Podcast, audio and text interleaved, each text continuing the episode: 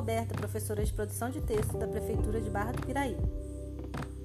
Hoje eu trouxe uma crônica para lermos juntos. A última crônica de Fernando Sabino.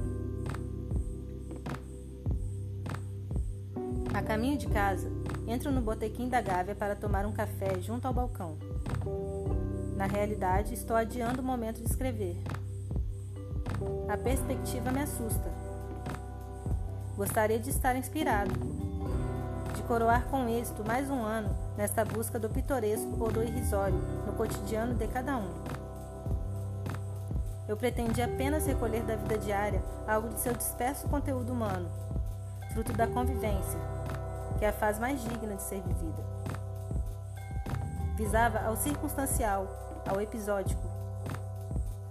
Nessa perseguição do acidental, quer num flagrante de esquina, quer nas palavras de uma criança ou num acidente doméstico, torno-me simples espectador e perco a noção do essencial.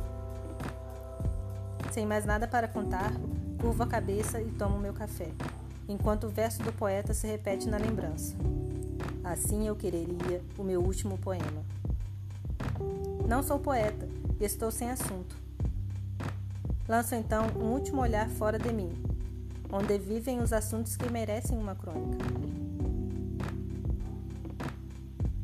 Ao fundo do botequim, um casal de pretos acaba de sentar-se, numa das últimas mesas de mármore ao longo da parede de espelhos. A compostura da humildade, na contenção de gestos e palavras, deixa-se acrescentar pela presença de uma menininha de seus três anos. Laço na cabeça, toda arrumadinha no vestido pobre, que se instalou também à mesa, Mal ousa balançar as perninhas curtas ou correr os olhos grandes de curiosidade ao redor. Três seres esquivos que compõem em torno à mesa a instituição tradicional da família, célula da sociedade. Vejo, porém, que se preparam para algo mais que matar a fome. Passo a observá-los. O pai, depois de contar o dinheiro que discretamente retirou do bolso, aborda o garçom, inclinando-se para trás na cadeira, e aponta no balcão um pedaço de bolo sob a redoma. A mãe limita-se a ficar olhando imóvel, vagamente ansiosa, como se aguardasse a aprovação do garçom. Este ouve, concentrado, o pedido do homem e depois se afasta para atendê-lo. A mulher suspira, olhando para os lados, a reassegurar-se da naturalidade de sua presença ali.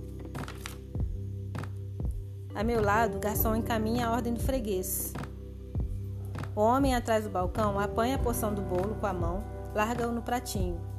Um bolo simples, amarelo escuro, apenas uma pequena fatia triangular. A negrinha, contida na sua expectativa, olha a garrafa de Coca-Cola e o pratinho que o garçom deixou à sua frente. Por que não começa a comer? Vejo os três, pai, mãe e filha, obedece em torno à mesa um discreto ritual. A mãe remexe na bolsa de plástico preto e brilhante, retira qualquer coisa. O pai se emune de uma caixa de fósforos e espera. A filha aguarda também, atenta como um animalzinho. Ninguém mais os observa além de mim. São três velhinhas brancas, minúsculas, que a mãe espeta caprichosamente na fatia de bolo. E enquanto ela serve a Coca-Cola, o pai risca o fósforo e acende as velas. Como a um gesto ensaiado, a menininha repousa o queixo no mármore e sopra com força, apagando as chamas. Imediatamente, pôs-se a bater palmas, muito compenetrada, cantando num balbúcio a que os pais se juntam discretos. Parabéns pra você, parabéns pra você. Depois, a mãe recolhe as velas, torna a guardá-las na bolsa. A negrinha agarra finalmente o bolo com as duas mãos sôfregas e põe-se a comê-lo. A mulher está olhando para ela com ternura. Ajeita-lhe fitinha no cabelo crespo, limpa o farelo do bolo que lhe cai ao colo. O pai corre os olhos pelo botequim, satisfeito, como a se convencer intimamente do sucesso da celebração. Dá comigo de súbito, a observá-lo. Nossos olhos se encontram.